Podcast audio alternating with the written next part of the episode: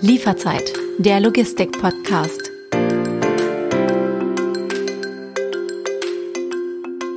Willkommen bei Lieferzeit, der Logistik-Podcast. Mein Name ist David Siems und in jeder Folge spreche ich mit Expertinnen und Experten über die wichtigsten Themen der Branche.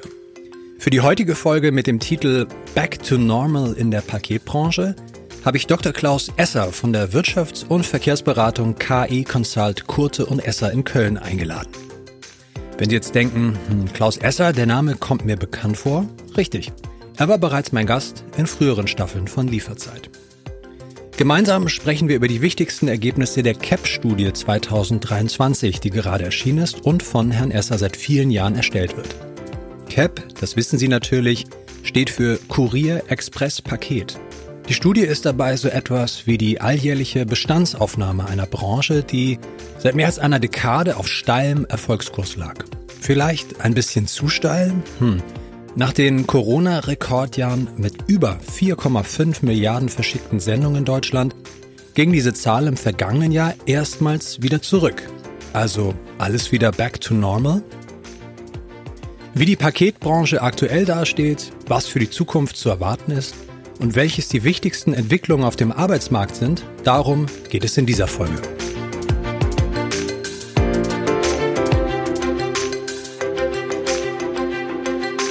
Herr Esser, willkommen zurück bei Lieferzeit. Schön, dass Sie wieder dabei sind. Hallo, Herr Siems. Nach vielen Jahren des Booms und der explosiv steigenden Sendungsmengen wurde ja im vergangenen Jahr erstmals wieder weniger Pakete verschickt. Minus 7,9 Prozent, um genau zu sein. Bricht nun ein neues Zeitalter in Paketbranche und E-Commerce an?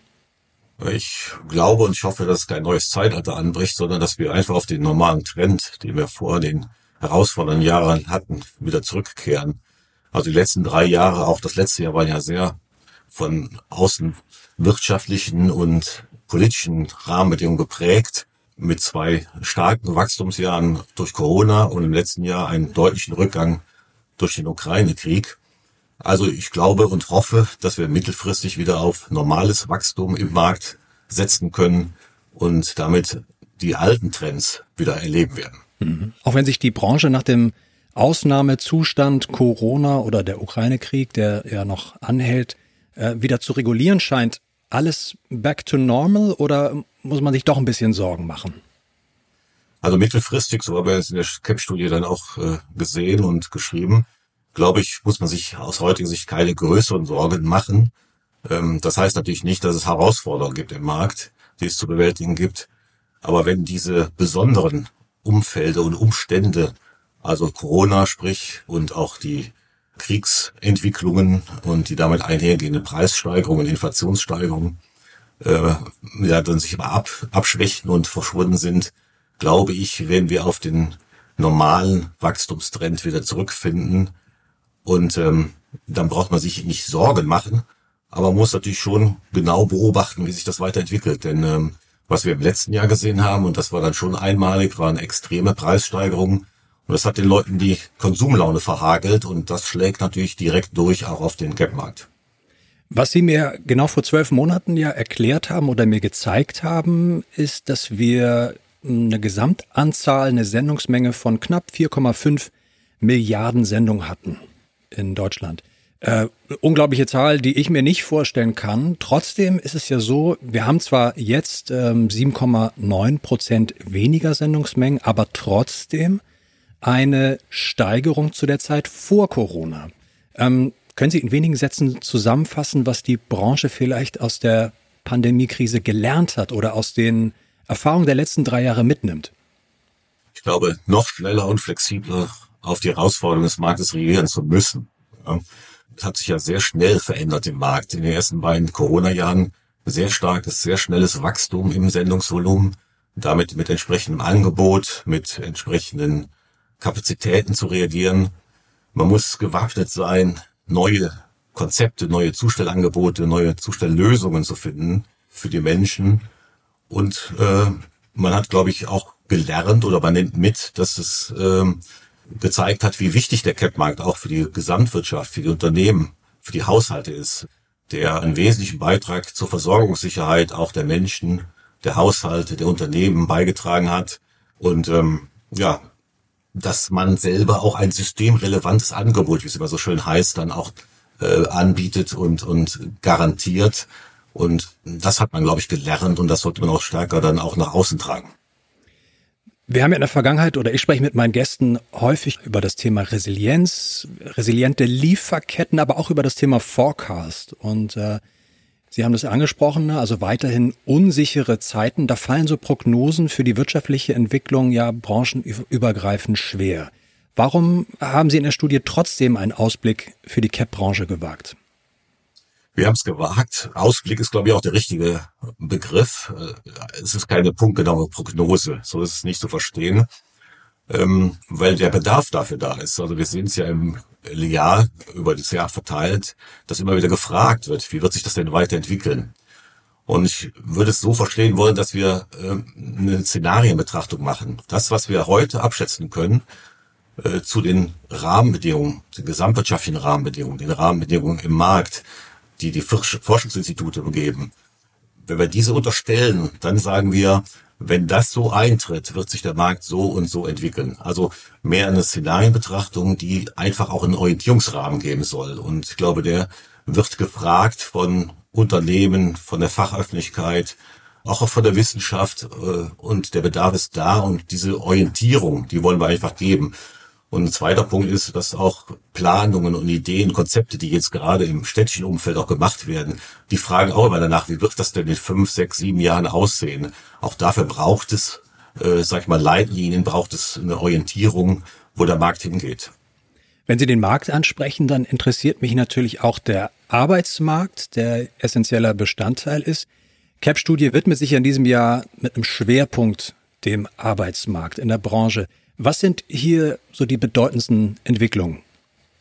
Ja, die bedeutendsten Entwicklungen sind, dass sich gezeigt hat, wie wichtig die Leute, die Beschäftigten, die Mitarbeiter in Unternehmen sind. Also in der Corona-Zeit mit einem Viertel Wachstum mehr Sendungen wäre das gar nicht zu bewältigen gewesen ohne die Leistungsfähigkeit und das Engagement der Mitarbeiter. Also die Beschäftigten spielen eine sehr wichtige Rolle für die Unternehmen, für die Versorgung von Haushalt und Wirtschaft. Und ähm, ich habe mir die Zahlen nochmal angeguckt wir haben die Studie vor äh, fünf Jahren oder vor sechs Jahren auch schon mal zum Arbeitsmarkt und zum Co-Cap-Arbeitsmarkt gemacht. Und seitdem sind 30.000 zusätzliche Fahrer bzw. Zusteller eingestellt worden. 6.000 zusätzliche Beschäftigte in den Depots, in den Verteilzentren. Also das zeigt, welche Bedeutung der Arbeitsmarkt hat, welche Bedeutung der Beschäftigungsaufbau für die Unternehmen hat. Und ähm, auch im letzten Jahr mit den Besonderheiten des Ukraine-Kriegs und dem Sendungsrückgang wird das nochmal deutlich, weil der Beschäftigungsrückgang war nicht so stark wie der Sendungsrückgang. Also die Unternehmen haben nicht Beschäftigte im gleichen Maße abgebaut, sondern sie wissen, Beschäftigte sind wichtig, die brauchen wir, die wollen wir halten, soweit es geht. Und das hat man getan im letzten Jahr. Wir gucken ja auf eine Branche, die ja irgendwie ein bisschen verrückt ist, will ich nicht sagen, aber die unglaublich schwer zu managen ist. Also die, wo man unglaublich flexibel sein muss, was die Sendungsmengen angeht, was die Anzahl der Arbeitskräfte angeht, das zu skalieren, das zu managen, ist unglaublich komplex. Und ähm, das Besondere an der CAP-Branche ist ja im Vergleich zu anderen Wirtschaftsbranchen, dass, naja, dieses Vertragspartnermodell. Ne? CAP-Dienstleister brauchen Vertragspartner, um Sendung liefern zu können, um fristgerecht auch liefern zu können. Und äh, genau dieses Modell wird aber auch immer wieder kritisiert in Hinblick auf die Arbeitsbedingungen. Würden die CAP-Dienstleister ohne Vertragspartner denn überhaupt bestehen können? Also würde das überhaupt funktionieren oder was wären die Konsequenzen für den Markt und auch für die Verbraucher und Verbraucherinnen? Ich glaube kaum. Also es wird schwerlich sein, ohne Vertragspartner das Niveau, die Qualität äh, äh des Angebots aufrechtzuerhalten. Das System der Vertragspartnerschaft hat sich ja bewährt in den letzten Jahren. Ähm, und so ist ein sehr effizientes, sehr leistungsstarkes, sehr resilientes Transportnetz, Transportsystem aufgebaut worden, was dazu beigetragen hat, diese herausfordernden drei Jahre auch zu bewältigen. Und ähm, ein Verzicht auf Vertragspartner, glaube ich, hätte erstmal auch äh, im kurz- und mittelfristigen Bereich auch ein, eine weniger gute Qualität für die Verbraucher zur Folge. Denken Sie mal an die saisonalen Schwankungen, die wir im Markt haben. Also die Sendungen sind ja nicht gleich verteilt über das gesamte Jahr oder äh, über einzelne Monate, sondern wir haben auch Peaks. Also die Weihnachtszeit ist so eine sehr starke Saison. Und da brauchen sie Vertragspartner, die flexibel äh, Leistungsfähigkeit, die Qualität aufrechterhalten können. Und ähm, ohne Vertragspartner, glaube ich, würde die Qualität geringer sein oder es müsste langfristig zu um Umänderungen in, in den Netzen kommen. Qualitätseinbuße würde dann ganz konkret bedeuten, ich muss halt zwei Wochen auf meine Sendung warten, bis sie da ist oder der Empfänger? Oder was wäre ein Qualitäts Einbuße für Sie? Ja, zeitliche äh, Flexibilität. Äh, muss nicht zwei Wochen sein, kann auch mal ein Tag oder zwei Tage länger sein. Äh, vielleicht nicht äh, die alle Sendungen an die Haustür, wie es gewünscht wird zum Teil von den Verbrauchern. Also all diese Punkte, die der Verbraucher gerne mitnimmt, sind durch dieses System, was wir in dem Cap-Markt haben, wirklich erst möglich geworden. Mhm. Mir ist in der Studie ein Punkt aufgefallen, nämlich dass die Aufwendung für Investitionen ab 2019 extrem angestiegen sind, gerade im Vergleich zum Umsatz. Ich habe mich gefragt, welche Investitionen sind damit denn genau gemeint? Sprechen wir hier von mehr Personal? Sind das Personalkosten, also mehr Lohn, mehr Warenlager, mehr digitale Infrastruktur? Wo, in welchem Bereich flossen die Investitionen? Also Investitionen, das ist so ein volkswirtschaftlicher Begriff der amtlichen Statistik. Es sind nicht Personalausgaben, sind keine Löhne, sind auch keine normalen Aufwendungen, sondern es sind Investitionen in Gebäude, in Maschinen, in Ausrüstungen. Denken Sie an Umschlagszentren, an neue Depots, die errichtet werden. Die Ausrüstung der Umschlagszentren, der Depots mit maschinierten Anlagen, mit Sortieranlagen. Auch Investitionen in in Fahrzeuge, ne, zum Thema Nachhaltigkeit, Investitionen in die IT-Systeme. Das sind die Investitionen, die damit gemeint sind. Und da ist sehr viel investiert worden in den letzten Jahren. Dieser Begriff umfasst nicht die normalen Aufwendungen oder die normalen Zahlungen für Personal oder für Löhne. Mhm. Wenn man mal sich anschaut, wer eigentlich alles so in der CAP-Branche arbeitet, dann ist ja für mich als Verbraucher am Ende des Tages eigentlich nur die Zustellerin, der Zusteller sichtbar, der mir meine Sendung nach Hause bringt. Sie haben ähm, erforscht in der CAP-Studie, knapp die Hälfte aller Beschäftigten in der CAP-Branche arbeiten als Zustellerin oder Zusteller, etwa ein Drittel ist in der Lagerlogistik tätig. Was mich gewundert hat, nur zwei Prozent, nur mickrige zwei Prozent sind IT-Fachkräfte. Trotzdem schreiben Sie, dass diese immer wichtiger werden. Ähm, wie wird sich diese Zahl in den kommenden Jahren verändern? Wird sie sich überhaupt verändern? Ich denke schon, dass sie steigen wird, ja. Äh, was man natürlich sagen muss, in den letzten Jahren das Brot, so schön heißt, das Brot- und Buttergeschäft ist natürlich die Zustellleistung. Ja? Also die, die Sendungsübergabe und das braucht natürlich die Personen in den Depots, in den Fahrzeugen. Deswegen dieser hohe Anteil dieser beiden Berufsgruppen, dieser beiden Felder an den Gesamtbeschäftigten. Aber man darf die Beschäftigtenzahl in dem Bereich IT nicht unterschätzen. Auch da hat ein Beschäftigungsaufbau, wenn auch auf niedrigem Niveau, äh, stattgefunden.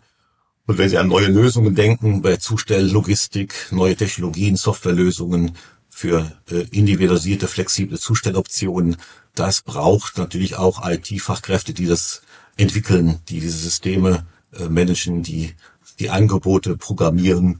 Oder wenn Sie an die mittel- und langfristigen Entwicklungen im Bereich automatisiertes autonome Fahren denken, wenn zukünftig Zustellfahrzeuge autonom äh, in die Innenstädte fahren. Auch da braucht es natürlich Software, braucht es Softwareentwickler, braucht es IT-Fachkräfte. Also dieser Anteil wird natürlich deutlich zulegen.